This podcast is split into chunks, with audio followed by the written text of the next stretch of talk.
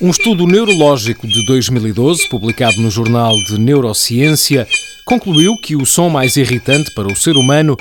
é o som de uma faca a raspar no vidro de uma garrafa, como o que estamos a ouvir.